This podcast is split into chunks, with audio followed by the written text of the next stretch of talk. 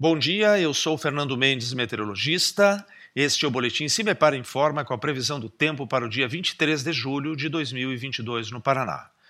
As condições do tempo seguem com instabilidade nas regiões paranaenses sem ocorrência de chuvas. As temperaturas continuam com a tendência de elevação para o período da tarde, enquanto a umidade relativa do ar fica mais baixa, principalmente em porções mais a oeste e norte.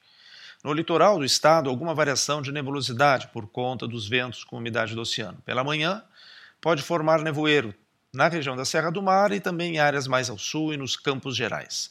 A temperatura mínima está prevista para a região de Cruz Machado, com 11 graus Celsius, enquanto a máxima ocorre na região de Cidade Gaúcha com 31 graus Celsius. No site do CIMEPAR você encontra a previsão do tempo detalhada para cada município e região nos próximos 15 dias.